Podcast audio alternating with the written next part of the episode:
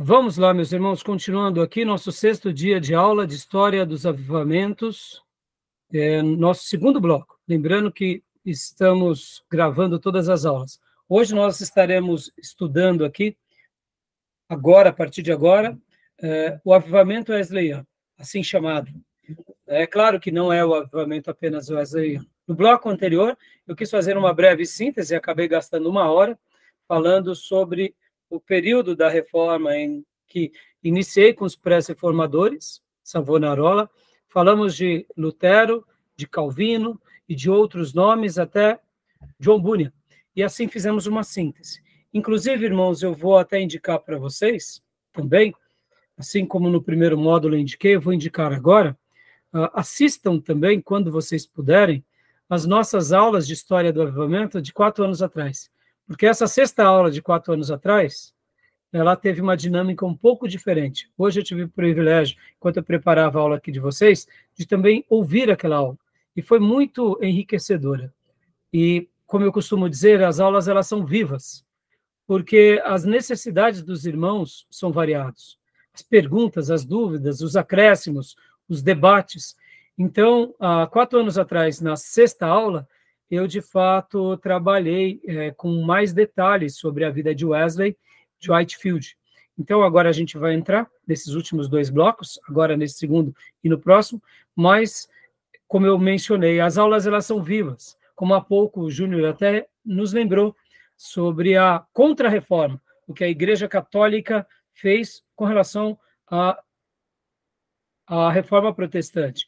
E a contra-reforma, ela acontece em, no Concílio de Trento, em 1545. Então, é, é chamado ali aquilo que nós conhecemos de contra-reforma, né? Então, é interessante é, esse assunto, porque a gente vê como é importante é, conhecer um pouco mais né, a história, né? Tá bom? Uh, então, vamos lá, meus irmãos. Agora, vamos mergulhar na vida de John Wesley. Bom, deixa eu te fazer uma pergunta aqui. Por que chamado, então, avivamento metodista? Eu vou compartilhar aqui para vocês. Por que chamado avivamento metodista? O que, que vocês acham? Acredito que é por conta da, do grande mover que houve naqueles dias em que John Wesley George Hatfield é, causaram, né, no, ali no, no meio em que viviam, ali na, ali na faculdade, né, Oxford, se eu não me engano, quando eles fundaram o Clube dos Santos, houve um grande mover de Deus, né, a forma que eles pregavam, a forma que eles se consagravam, foi, foram, foi um período de grande avivamento. Joia. Então, de fato, agora olha só que interessante, Diogo. Uh, mas havia o metodismo quando Wesley começou fazendo tudo isso? Não, não, é, foi o precursor, né? Na verdade, depois dele que que, que, que veio, né? É, o metodismo, né? Porque eles eram muito metódicos. Exato. Na realidade, você vê que interessante, né? É uma maneira de uh, registrarmos na história, porque de fato ele foi o grande ícone, não porque ele foi o único, mas porque foi o mais longevo e o que deixou mais material sobre o assunto e, e sobre as obras, e naturalmente influenciou mais pessoas. Por outro lado, é, quando ele começa fazendo esse, essa obra do Espírito Santo, ele era um anglicano. Aliás, um anglicano muito mal visto, por sinal, né? Porque ele praticamente foi convidado a se retirar, praticamente.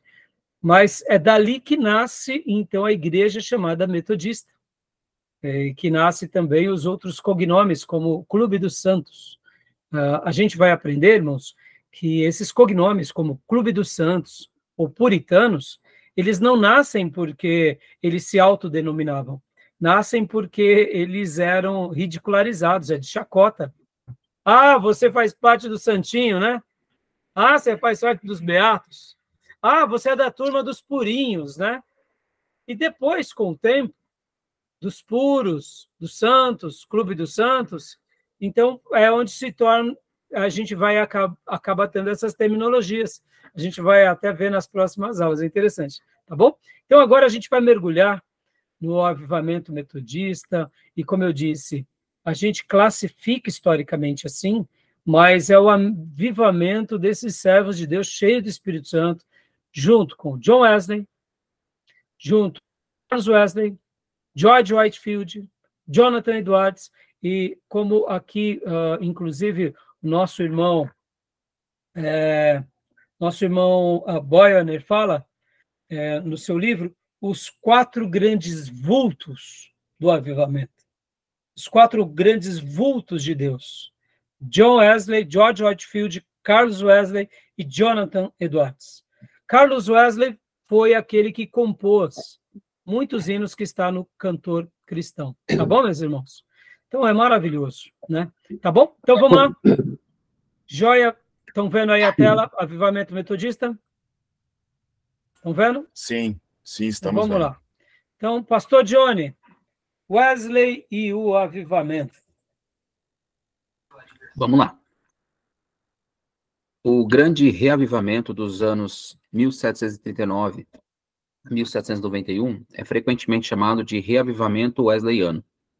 É que, embora Deus tivesse usado grandemente George Whitefield, os dois irmãos Wesley e dúzias de pregadores leigos para acender o fogo de reavivamento, John Wesley pregou em mais lugares a mais pessoas durante o maior número de anos do que os outros.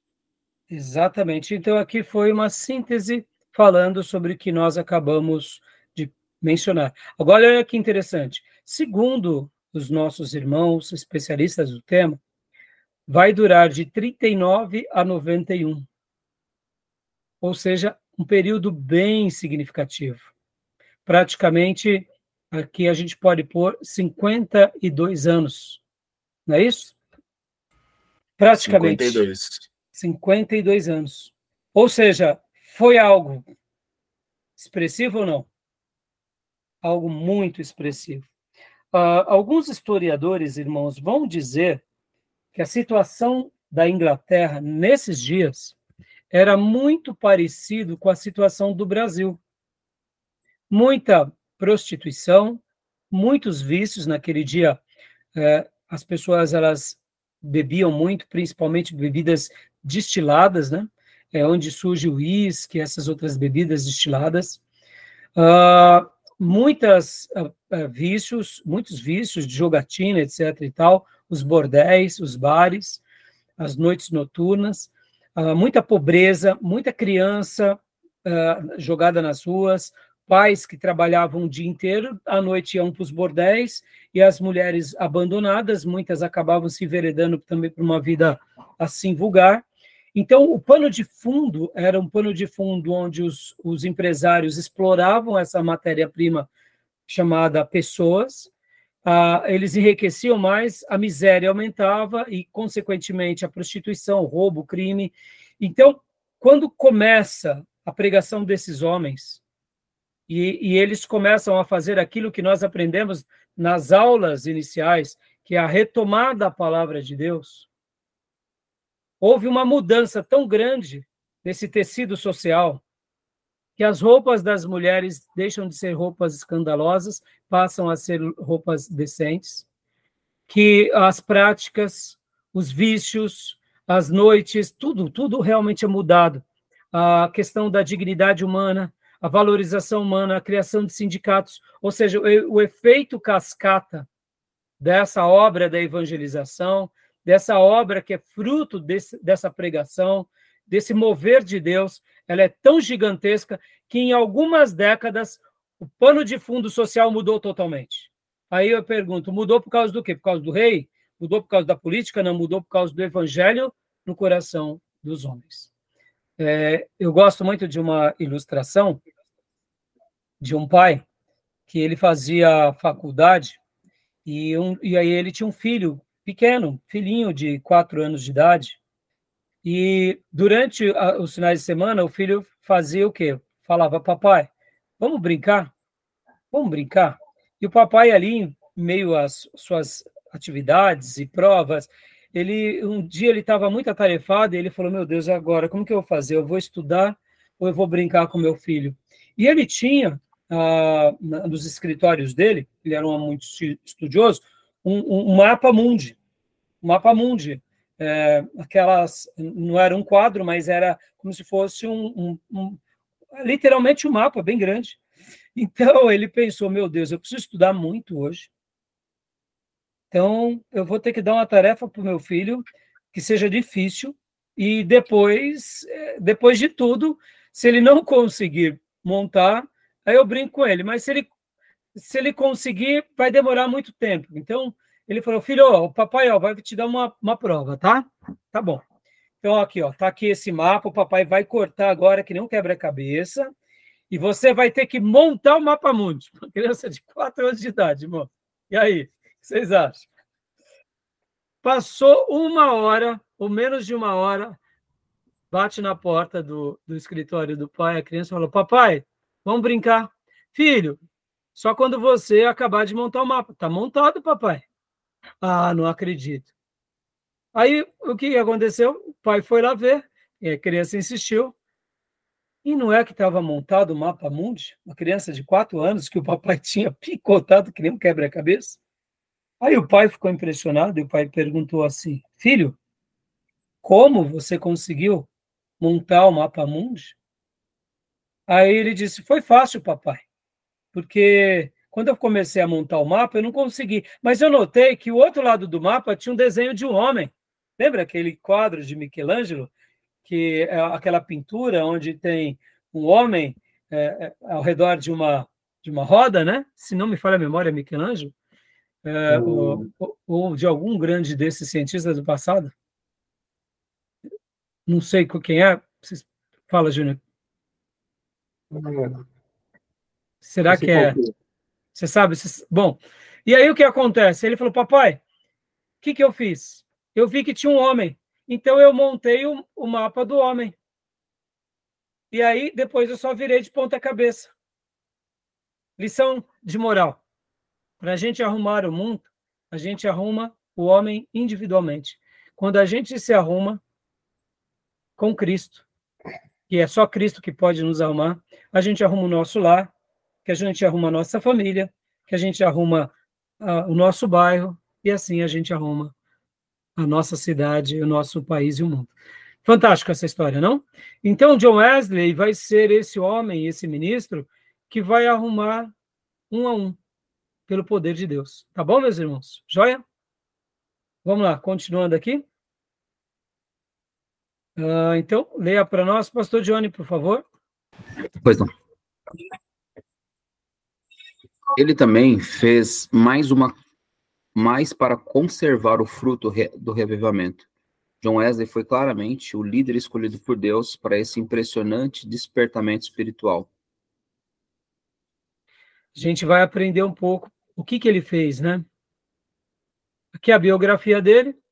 Pode ler ainda para nós? Pastor, dá para ler? A letra está muito pequena não? Não, está tranquilo. Biografia. John Wesley nasceu no dia 17 de junho de 1703 em Epworth, é, Lincolnshire, na Inglaterra. Com 17 anos, ele começou a estudar teologia na faculdade de Oxford e recebeu seu diploma de bacharel em 1724 e o seu doutorado em 1727. Ele foi consagrado ministro da Igreja Anglicana, da Igreja na Inglaterra, em 1724. É, John continuou na faculdade de Oxford, onde ele era membro do conselho da faculdade Lincoln e professor de grego. Joia. Irmãos, uh, em virtude do nosso tempo, nós não conseguiremos entrar em muitos detalhes como eu gostaria. Então, eu vou deixar aqui a recomendação que vocês leiam o livro Os Heróis da Fé.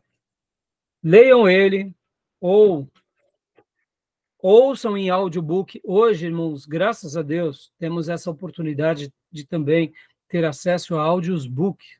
Eu acho isso maravilhoso. Fica aqui uma sugestão.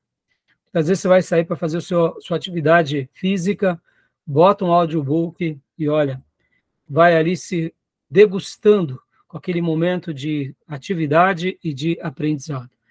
E então, aqui é um breve relato da vida dele, onde ele nasce, em 1703, ó.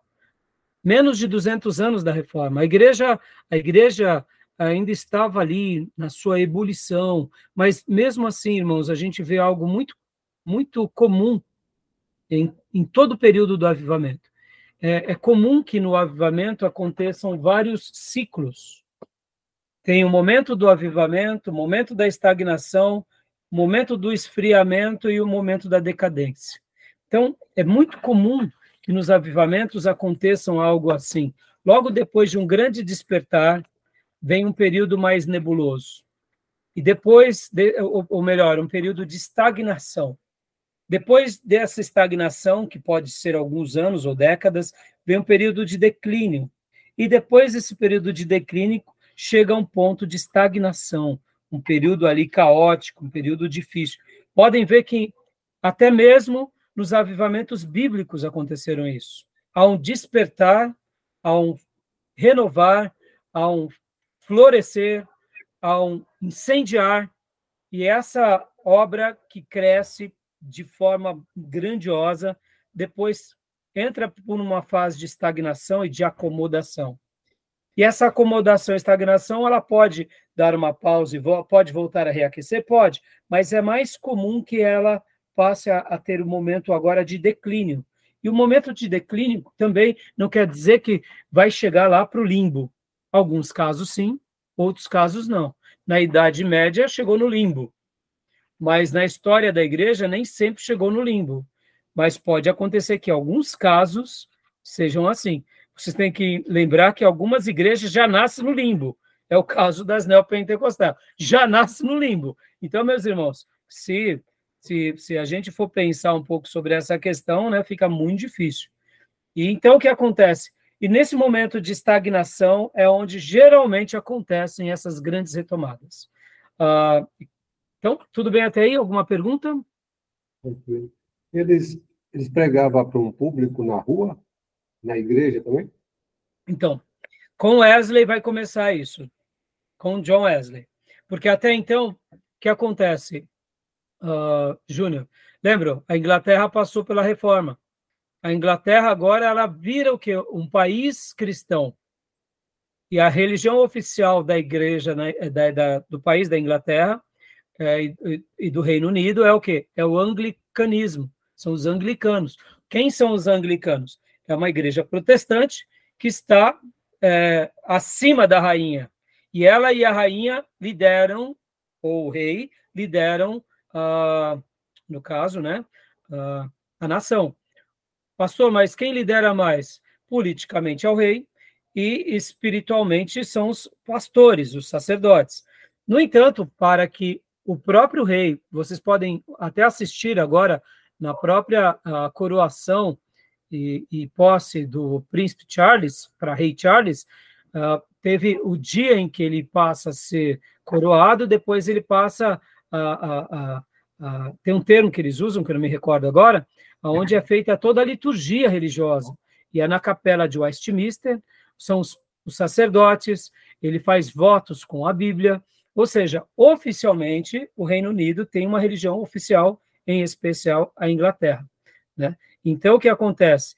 É, e, mas, assim, voltando, nos dias de Wesley, ali havia já a igreja protestante oficial. Mas ela tinha passado por esse período de estagnação que eu acabei de mencionar, Júnior. Ela estava ali vivendo aquele período de caos, né? É, como eu falei há pouco, irmãos, é um, é um mistério. Por que um povo demora mais a entrar na estagnação, outros menos? Por que alguns avivamentos são mais rápidos, outros menos? Por que na história da Bíblia acontecia algo assim? A gente não consegue explicar. Lembra que nas aulas passadas eu falei que não tem um padrão? A gente não tem uma, uma, uma, uma caixinha, né? Por exemplo, nos dias de Josias, Josias fez um avivamento em Israel, algumas décadas depois houve o declínio. O declínio na tribo do, do sul, tanto é que Jeremias é levantado como uma das últimas vozes, e o povo e os reis, uh, com exceção de alguns, queriam realmente se levantar contra o profeta. Mas algumas décadas só tinham passado. Pois é, é um mistério. A gente não entende e não sabe direito por que isso acontece. tá bom? Podem ver que na igreja de, de Éfeso aconteceu algo bem parecido. Então, quando a gente pensa que um avivamento ele vai demorar por dois, três séculos, eu diria que é, é, ao estudar a gente não vê isso. Ao estudar a gente vê algumas décadas e quem sabe alguns movimentos chegaram como os moravianos entrar em um século, mas assim geralmente são décadas ou anos, tá bom? Ou eu poderia dizer, unindo a pessoa, são gerações são gerações que se mantêm. Aí, quando substituem aquelas gerações, há uma mudança, tá bom? E, e, e todo declínio, irmãos, é caracterizado por uma situação econômica paupérrima, situação política deplorável, situação espiritual miserável e, consequentemente, o pano de fundo que isso isso uh, influencia a igreja e a sociedade é imenso, né? Tá bom? Por isso que a gente precisa de um avivamento nos nossos dias. A nossa situação econômica é boa, nossa situação política é agradável, a nossa situação espiritual como brasileiro é, é, é, é, é assim é, é significativa. O momento que nós vivemos como brasileiros é um momento ético, moral, de cidadania, de, de valores, de justiça. Então, será que a gente está precisando também de um avivamento? Entendeu? Então, tá bom? Uh, e uma outra coisa, irmãos, olha, o Oxford já era uma universidade forte, hein? Porque essa universidade ela nasce por volta do ano 1000. Então, per percebam que Wesley, para ele entrar nessa universidade, ele não era um Zé das Couve, tá bom? Ele já era ali de uma família é, abastada.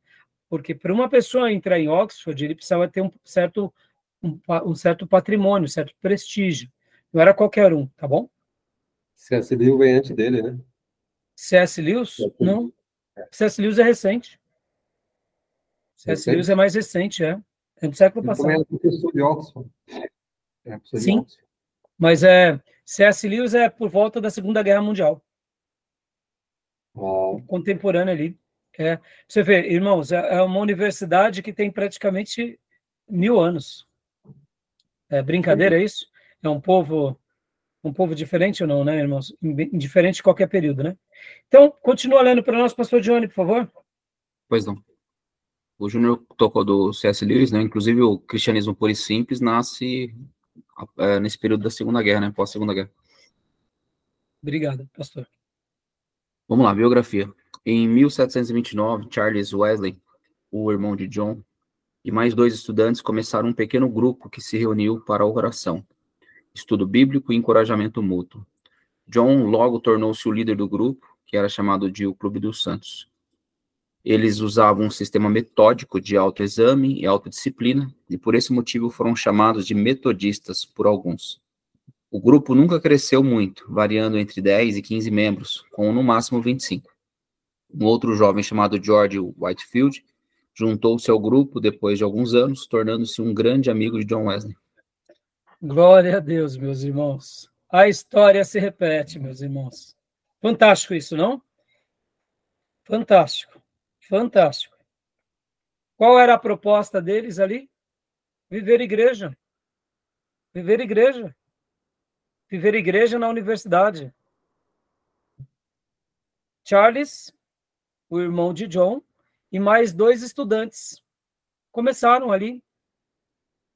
E Wesley é ali o, o líder, e juntam-se a ele George Whitefield, alguns, não passando mais de 15 irmãos, e no máximo 25, é, eu acredito, quando, quando o fogo caía, né? Modo é, aqui, é, é, brincando um pouco, né?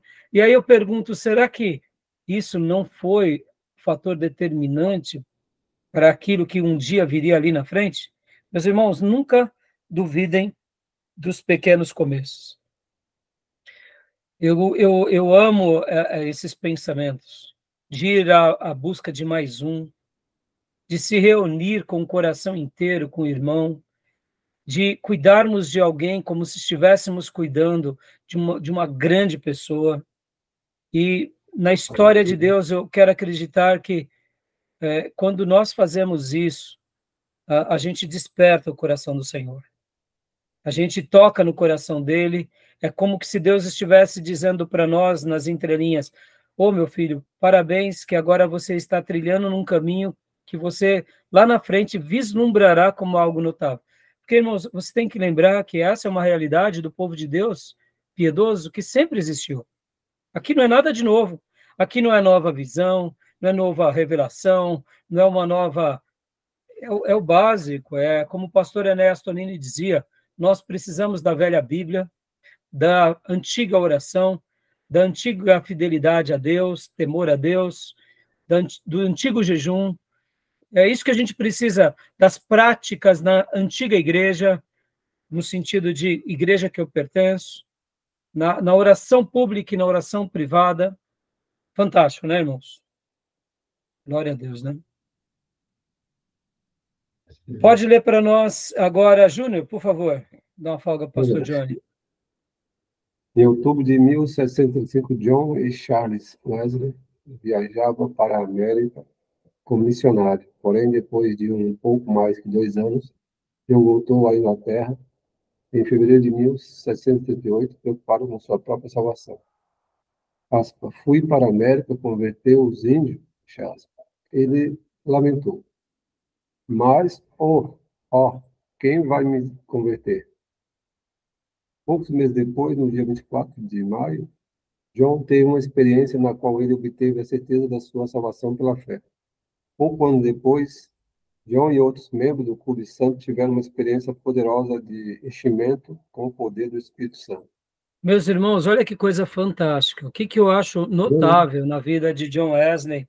A verdade. Eu me recordo que eu estava estava na, na minha igreja mesmo, pregando na minha igreja. Minha, no modo de falar. Eu não tenho uma igreja, eu pastorei uma igreja.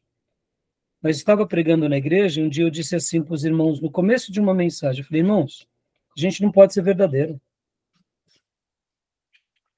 A gente não pode ser leal. Se a gente for verdadeiro, primeira coisa que as pessoas vão bater na boca e falar: ah, você faz isso? Você pensa isso? Você tem essas dúvidas? Ou seja, a gente está habituado a viver diante de uma roupagem tão grande que se um pastor, ele por acaso ousa dizer algo como John disse, fui fazer uma obra para converter índios, mas, ó, quem vai me converter? Pelo amor de Deus, você está desempregado no seminário, porque aqui ele é, é, já era professor de grego na universidade, ele já era pastor ordenado, ele está desempregado no seminário e está desempregado na igreja. É quase excomungado. Porque se você até comete um pecado, você não pode falar abertamente, porque se você falar abertamente, você é um pecador dos piores. Ou seja, a gente, a gente vive uma maquiagem tão grande que ser leal até a Deus, a gente não pode. Não estou dizendo que a gente vai pegar as coisas mais mais íntimas e jogar no ventilador, não é isso.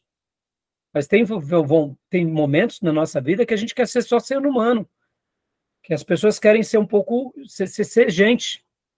Então, ao ouvir isso de John Wesley, a gente percebe o quanto a verdade estava no íntimo dele. E olha, irmão, uh, fala, Júnior. Humildade. Humildade.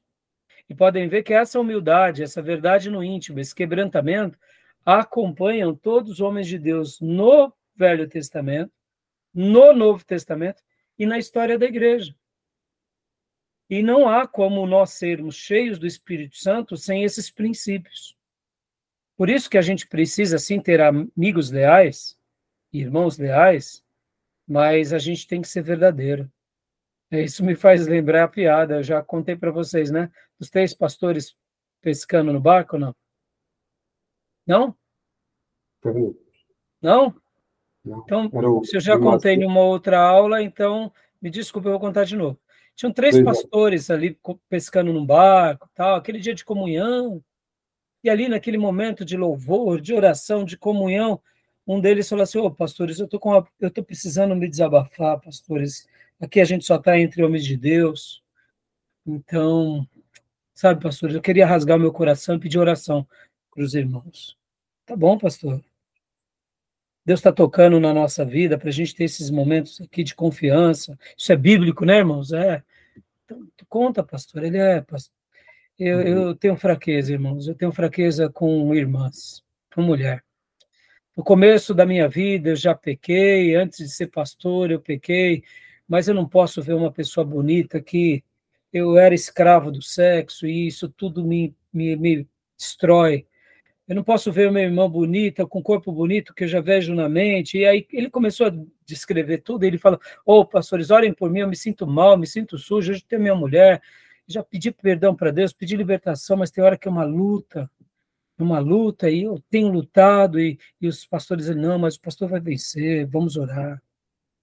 Aí ele acabou de falar, veio o segundo, falar: ah, pastores, a minha, meu problema é outro graças a Deus nessa área eu, eu nunca fui escravo do sexo, né? Eu tenho minha, minha família, mas eu, eu, o meu problema é o dinheiro, dinheiro. Meus irmãos, é uma tentação.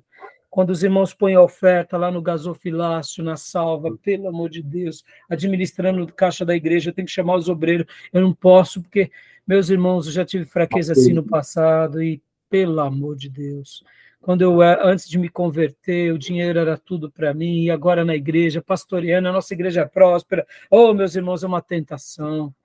Bajuluma os mais ricos e desconsidera os mais pobres. Ah, meus irmãos, orem por mim. Macedinho. Ah, Macedinho. Macedinho. Macedinho. Boa, boa. Aí, é, vamos orar pelo pastor, vamos orar. Ali, eles quebrantados, sabe, chorando, né, irmão? Enquanto um falava, chorava. Aí o outro falou, chorou, aí os outros, amém, Deus vai te ajudar, pastor. E o, e o irmão, o terceiro, né? E o irmão, é, irmãos, eu tenho um problema, não é nem com a pornografia, o sexo, nem com o dinheiro. Meu problema é com a língua. Eu falo demais, os outros dois ó, já começaram a suar branco. Eu acredito que começaram a pensar, vamos Vixe. ter que afogar esse pastor. Bom, a história chegou aqui, irmãos. Então, o linguarudo não conseguiu se conter, tá bom? Ai, é. Só para a gente descontrair um pouco, tá bom, meus irmãos? inteiro vai saber do segredo. É, pois é, né? Então, meus irmãos, a gente, voltando, né, John West, o Clube dos Santos era o quê? Um momento de discipulado, de oração e do quê? De compartilhamento mútuo, irmãos. Igreja, esse negócio do encontro, do G12, não sei o quê, do movimento tal, da unção tal, meu irmão, tudo besteirado, isso daí o povo de Deus faz a vida toda, se reúne, ora junto, busca. Davi já deu sinais disso. Moisés ia pedir conselho para Jetro. Meus irmãos, o povo de Deus sempre foi um povo de comunhão. Salmo 133 ensina isso. Ali repousa a bênção e a vida para sempre. Aonde? No Monte Hermon, no óleo que verte sobre a cabeça, escorre para a barba e chega nas vestes de Arão? Não, é onde há comunhão. Então, John Wesley é esse que logo depois faz as suas viagens missionárias e pouco tempo depois já tem uma experiência poderosa com o Espírito Santo, tá bom? Então, continuando aqui, meus irmãos, uh, vamos lá? É, aqui. Uh, continua lendo para nós, Júnior, por favor.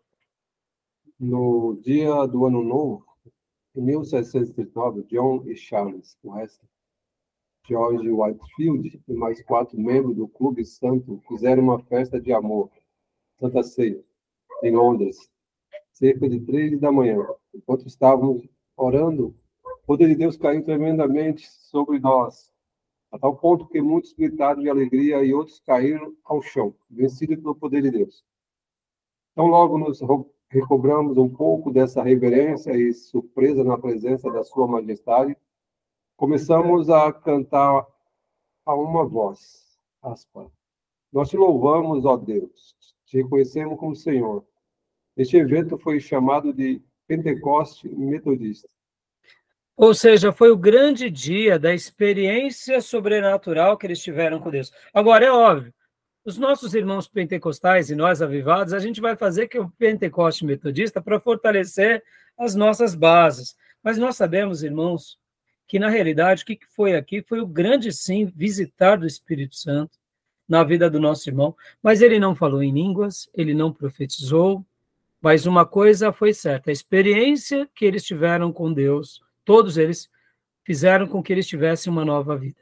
Diferente das unções do cai-cai, que a pessoa cai dez vezes e continua a mesma tolice, o pastor continua se permitindo fazer esses cultos emotivos e o povo continua cada dia mais pecador e mais materialista. Aí eu pergunto: que unção é essa? Então eu questiono sim, porque quando a gente tem uma experiência com Deus, a gente passa por aquilo que Jacó passou no Vale do Jaboque. Antes da experiência, é um Jacó que anda ereto, mas vive tropeçando. Depois que se encontra com o anjo ou com o Espírito Santo, você é ferido na perna, você passa agora a mancar o resto da sua vida pelo sinal de Deus, mas como homem espiritual você não manqueia jamais.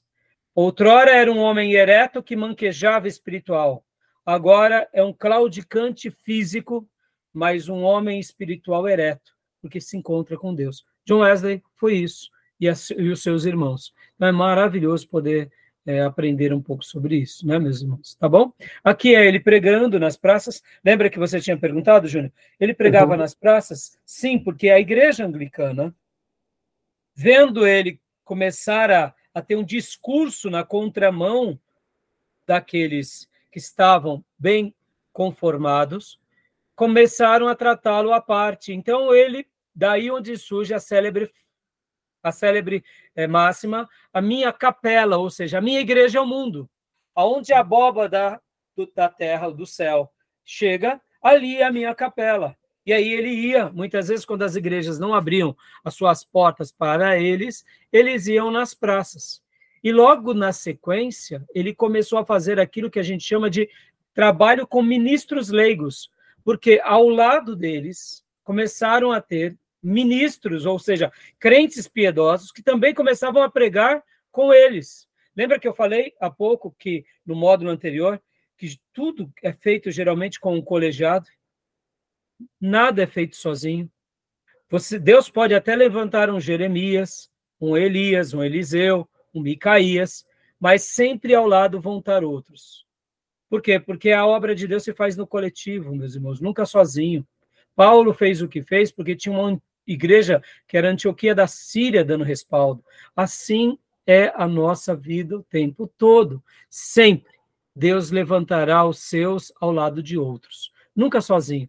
No primeiro momento, até só como foi Lutero, até só como foi Jeremias, mas depois Deus o honrará. Tá bom?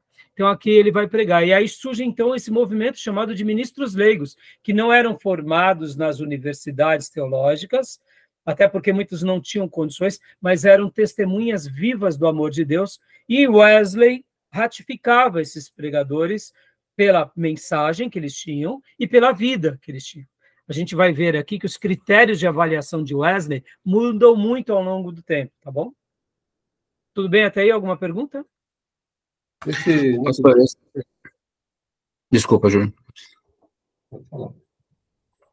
É, o, aquele, aquele evento chamado de Corações Aquecidos acontece posterior a esse episódio, né? Ou é antes? Eu não lembro. Que ele sai para pregar nas praças? É, não, quando ele tem um contato, né, com a carta, com aquele artigo de, de Lutero, e aí, artigo de Lutero falando a respeito de, de Romanos. E aí ele tem um toque extraordinário, ele sente um, um, um uma chama em seu coração, que inclusive entre os metodistas tradicionais eles chamam de coração aquecido, né? Tem até um dia que eles celebram isso tal. Eu acredito memória... que, eu acredito, pastor, eu, eu não sei te responder agora. Uhum. Eu acredito que foi nessa experiência aqui, que é onde é chamado o Pentecoste metodista. Olha, ah, ok. Tá, eu acredito 39, que, né? É, porque é, aqui, irmãos, ó, só voltando um pouco, pode ver que eles já estavam viajando aqui eles já estavam viajando, é, ele, ó, em 38, ó, eles já estavam viajando para Nova Inglaterra. Então, aqui ele já fazia uma obra de pregador, de, de, ele tinha ali tanto a sua função na universidade como nas paróquias, mas ele já, ele já fazia uma obra de evangelismo. Né?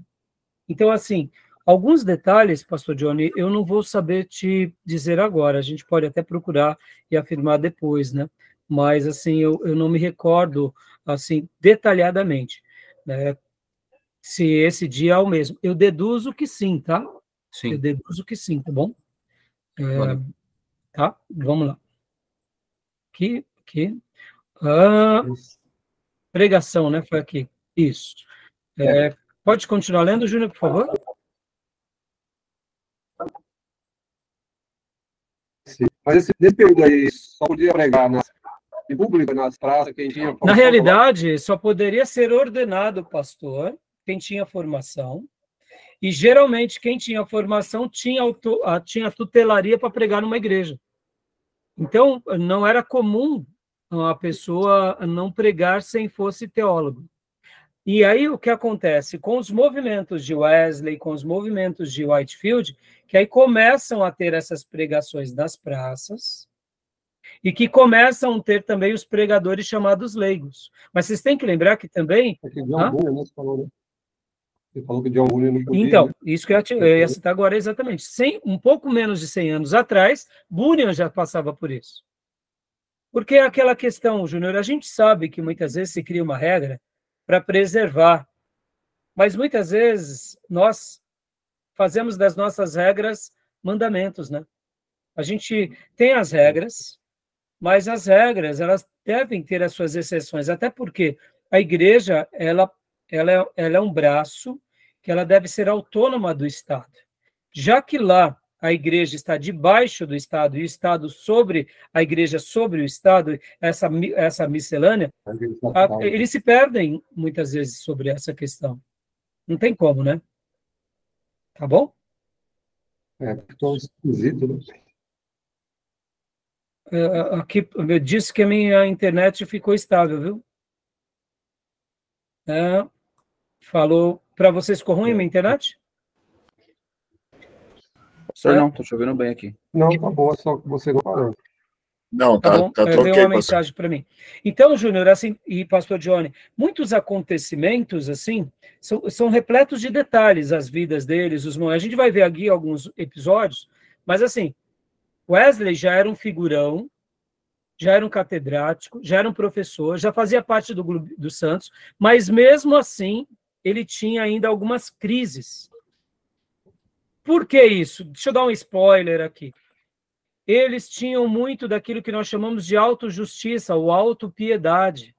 A Inglaterra já tinha se transformado, em parte, num país cristão, e por serem cristãos, então eles ajudavam as crianças, iam nos presídios, ajudavam as crianças que os pais estavam presos. Então, a piedade, a religião já era uma coisa muito comum na vida deles.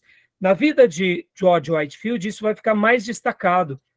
Então, muitas vezes, a nossa autopiedade nos enganam, achando, fazendo com que nós pensemos ao nosso respeito que a gente é cristão de verdade.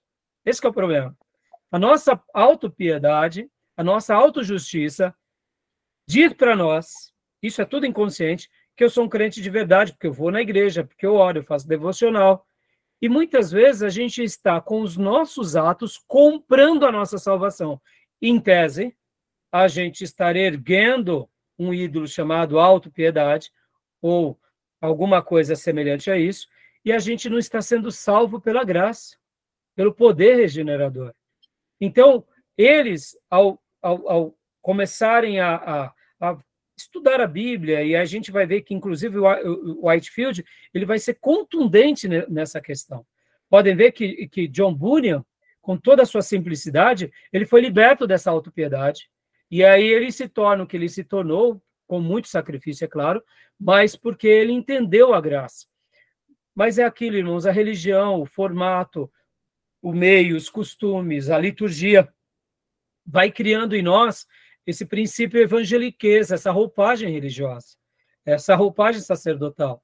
E tem hora que a gente, naturalmente, por estarmos no meio mais elevado, ético e moral e espiritual, a gente acha que essas coisas nos redimem. E é a nossa autojustiça, a nossa autopiedade. E aí a gente faz a obra, a gente se torna juiz, a gente conhece a Bíblia, porque damos o dízimo, e, e é aqui que a gente se perde. E é por isso que muitas vezes a gente começa a viver os frutos de uma letargia e é o próprio Deus querendo nos trazer de volta. Pode ver, irmãos, em cada período da história, seja o grupo que for, até mesmo hoje entre os pentecostais, hoje os pentecostais também estão precisando de uma nova reforma. Hoje eles se tornaram políticos, se tornaram se tornaram performáticos, eles têm o acesso a, a canais de TV, eles têm uma linguagem é, comunicativa, eles têm uma, uma, presença de palco, eles sabem falar é, de uma forma carismática, mas muitos são profissionais da fé. Ou seja, o verdadeiro cristianismo se perde quando a gente tem essa autojustiça, essa autopiedade, essa autoperformance. Por isso que a, a vida com Deus é mais do que a, a, liturgia, mais do que a performance. Por isso que eu não estou entrando no, no, livro em si, não vai dar tempo, mas ao ler esse livro a gente vai notar que Wesley ele, ele descobre o que na, nas entrelinhas que a vida com Deus é muito mais importante do que a, a vida performática, a vida sacerdotal, a vida litúrgica. E aí a partir daí ele começa a compreender isso, pôr em prática lá no Clube Santo, e depois dessas experiências. Tá bom, meus irmãos? Tudo bem? Então aí eles começam a fazer as pregações, entendeu, Juninho? Tá bom? Eu, a Inglaterra é um estado restritivo, né? Na Inglaterra, nesse tempo. Sim. Sim, acaba, acaba sendo, né? É. É, vamos lá. Aqui, você leu essa frase? Não. Já, ah, não, essa não. Vai. Leia para nós novo. A partir desse Isso. momento começou. Dentro de um mês e meio, George Whitefield estava pregando para multidões de milhares, com John Wesley fazendo o mesmo dentro de três meses. Com apenas 22 anos de idade, Whitefield, Whitefield começou a pregar ao ar livre. As multidões aumentavam. Dá uma pausa aqui, Júlio. Só, só, uma pausa, por favor. Só uma pausa. Lembrando, depois do quê? Depois dessa experiência que eles tiveram no ano de 1739. Aí alguma coisa acontece com eles que eles começam a pregar, e aí vem Whitefield aos 22 anos. Então, John Wesley já era um pouco mais velho. Então, interessante, né? né? Tá bom? Uhum. Aí, vamos aqui. Aí, continua, por favor, Júnior. As multidões aumentavam diariamente até chegar a 20 mil ouvintes. Os mais ricos ficavam sentados em seus coches e outros em seus cavalos. Alguns sentavam nas árvores. Em toda parte o povo se reunia para ouvir Whitefield pregar. Todos eram, às vezes, levados a chorar, conforme o Espírito Santo de Deus descia sobre eles. Deus seja louvado. É comum vermos relatos que Whitefield está pregando para uma multidão de 5 mil pessoas e eu quero lembrar para vocês que não havia microfonia naqueles dias. Ah, Como que eles pregavam? Geralmente eles iam numa região, ficavam sobre uma colina ou um monte, um lugar mais alto. Eles prestavam atenção na direção do vento.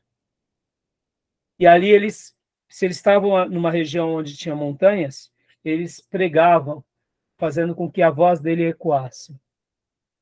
Irmãos, magnífico. Quando eu disse para vocês que eu, eu ia fazer uma breve citação aqui de Martin Lloyd Jones, Pregação em Pregadores, é, por quê? Porque Martin Lloyd Jones diz assim, que um pregador ele precisa de várias coisas. Em primeiro lugar, a Bíblia. Em segundo lugar, ser convertido a essa Bíblia. Em terceiro lugar, conhecer a história da igreja. Aí ele vai fazendo os seus apontamentos e, por último, ele fala até que a homilética é uma das últimas coisas. Conhecer a história da igreja é fantástico. Saber que Deus usou os nossos irmãos dessa forma é estratosférico. É algo assim que a gente não tem dimensão. Falar às praças. Eu me lembro de um texto que eu, eu li sobre uma pregação de Whitefield, e enquanto ele pregava para um público de 5 mil pessoas, as 5 mil choravam no mesmo momento de forma uníssona, todos chorando. Meus irmãos, é algo uh, que a gente, ao, ao ver essa, esses episódios na história, a gente se debruça com humildade, pedindo poder para Deus, para a gente poder fazer uma obra. Agora, é claro, Whitefield não era um megalomaníaco que queria só as multidões. Deus o leva às multidões. Lembra que o avivamento é o, é o, é o desfocar do homem e é o focar em Deus, é o desfocar da instituição, é o desfocar da humanidade e é o foco total e pleno na pessoa do próprio Deus. Então, Whitefield não começa fazendo essa obra simplesmente porque ele era um megalomaníaco ou John Wesley. Percebam, a gente vai ver já já nos, nos slides de Whitefield, que é a síntese da vida dele, que o intuito dele era pregar para um apenas na faculdade. Para um. Mas logo foram vindo muitos. E quando ele menos se deparou, tinham centenas e dezenas. E o que ele fez? Ele se entregou. John Wesley, durante anos, cuidou de mais alguns. Guardem isso, meus irmãos. Muitas vezes a gente olha as nossas igrejas com mais alguns, ou os nossos seminários com mais alguns. Será que Deus não está nos preparando para esses grandes movimentos? Pergunto. Muitas vezes a gente está querendo um mega, está querendo um macro. Eu, eu digo, se for de Deus, queira, mas se não for, fique nesses alguns. Deixe o Espírito Santo nos conduzir como a folha faz, como Deus faz com a folha no vento. Nós somos folhas no vento de Deus. E ele vai escrever conosco o que ele bem desejar. Eu quero acreditar que é óbvio que, assim como aprendemos que há um mistério, porque o avivamento é algo que vem de Deus, mas geralmente esses servos de Deus, eles preparam o terreno, principalmente com a palavra, com uma oração, comunhão, com santidade, consagração, com compromisso, com verdade. E aí, olha só. Então, aqui é um pedaço só. É óbvio que, assim como vinham muitos ouvi-los, viam muitos inimigos também. Nas outras biografias, não nessa nesse slide de hoje, mas vocês vão ver que Wesley era comum apanhar nas praças. Por quê? Porque ele estava incomodando muitas pessoas. A mensagem dele não era uma mensagem palatável, era uma mensagem bíblica. Tá bom? Beleza, meus irmãos? Algum comentário? É, falou que de 5 a 20 mil, né? Mas não é um pouco difícil alcançar, por exemplo, você vê aí essas multidões aí que se reúnem tem tecnologia, e falar viva voz é difícil, é só um milagre, né? É, então, mas agora eu vou. Te... Olha só, Júnior, por isso que eu digo assim que uh, são pessoas separadas a dedos para propósitos específicos. Um pouco tempo depois, vem o príncipe dos pregadores, que é Charles Haddon Spurgeon. E ele, naquele livro dele, Lições aos Meus Alunos, volume 1, 2 e 3, ele vai falar o seguinte: que o pregador ele precisa ter pulmão para ser um pastor. Porque naqueles dias não tinha microfonia. Então, se era uma pessoa muito piedosa, mas se a voz dele não abraçasse a comunidade, logo ele não era candidato ao pastorado, ele ia se tornar um, um obreiro. Porque ao ensinar, ele precisava ensinar a uma comunidade. A comunidade de, de, de, de, de Spurgeon, é, no tabernáculo metropolitano, tinha pelo menos 5 mil pessoas. Então, uh, segundo alguns historiadores, quando George uh, e Whitefield começa a pregar, ele começa a pregar e alguns ouviam ele, sabe até quantos uh, quilômetros de distância? Um quilômetro, Júnior. Então, a voz dele ecoava até um quilômetro.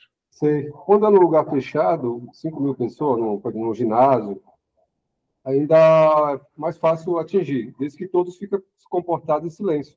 Mas sim. o ar livre tira muita mais atenção. Difícil.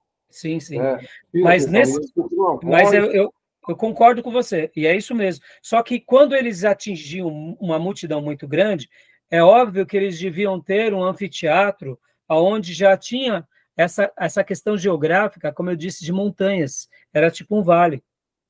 Muitas vezes, na antiguidade, Uh, eles, eles também tinham um pouco disso, de, do estudo do som da voz.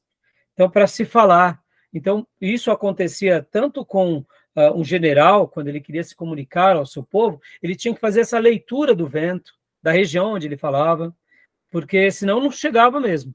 É, nós, que fomos criados debaixo da tecnologia, da, da, da micro, uh, da amplitude né, do som, uh, de tudo isso que a gente conhece, a gente nunca se preocupou, né? Nunca se preocupou com essas coisas. E falar muito alto, né? É. o público de Jesus era pequeno, né? Não era assim. Era, Jesus era mais próximo dele, né? Mas da multiplicação dos pães, nas, nas ah, multiplicações, é. quantas pessoas tinham? Não, mas ali, ali Jesus, é assim, é, não sei se ele fez ali um, um ensino, mas ele mas é, Entendeu? é, fez milagre, né? É, mas assim, o que eu quero dizer, Júnior, você pode ver que havia, havia muitas vezes na antiguidade momentos assim. Podem ver que quando Esdras lê o livro da lei, eles ficam a manhã toda ouvindo a lei, eram muitas pessoas. João eram Batista, já era, João Batista já era assim, é, o, o caráter de pregação dele já era explosivo. É. Entendeu? Agora tem uns que Jesus era mais era bem, bem pedagógico, né? Mais ensino, mais, entendeu? Sim, sim, mas é, são coisas que a gente imagina que quando uhum. eles precisavam é, realmente colocar a sua voz, eles tinham essa essa essa força, essa, essa força, né? Tá bom, meus irmãos? Vamos ler mais esse daqui. Olha aqui, leia para nós. Agora, é, irmão Gil, leia para nós, para a gente fechar esse bloco. Pregação, Whitefield. Whitefield. Deixa eu, deixa eu só ver se estou no certo. Espera aí. É, isso, é isso mesmo. Ok. Whitefield continuava insistindo com Wesley para ir a Bristol e ajudá-lo. Em abril, Wesley ficou ao lado de Whitefield em Kingswood, ainda questionando se era adequado falar fora do prédio da igreja. Naquela noite, Whitefield pregou sobre o Sermão do Monte. De repente, compreendeu que Jesus também pregara ao ar livre. Whitefield voltou a Londres e no dia seguinte Wesley pregou então a 3 mil ao ar livre em Kings, Kingswood. Ele permaneceu em Bristol durante dois meses, mais é, ocupado do que nunca. Seus cultos das sete horas da manhã de domingo geralmente tinham de 5 mil a 6 mil ouvintes. Olha só, ele agora aqui, então, ó, né, por esses dados aqui, a gente vê que Whitefield, que o incentiva a pregação ao ar livre, ele, como um catedrático né, normal, um teólogo, pensa se é adequado, mas ele entende que sim, e aí ele começa. Então, aqui respondendo as perguntas anteriores, né? Joia. Meus irmãos, aqui é divergências doutrinárias, a gente vai para o próximo bloco, tá bom? Então, eu vou parar agora aqui a, a nossa gravação e eu já retomo em instantes, tá bom? Alguma pergunta até aí? Tranquilo. Tranquilo? Joia? Só um acréscimo. Pode. Uma das frases mais conhecidas de John Wesley é: Eu me coloco em chamas e o povo vem para me ver queimar. Isso, obrigado. É, é, eu tinha feito a citação errada na outra aula. A gente vai ver essa frase já já. Está é, tá no final desse slide, mas na hora eu não, não citei corretamente. Obrigado. Joia. Tá bom, meus irmãos? Eu vou parar aqui a gravação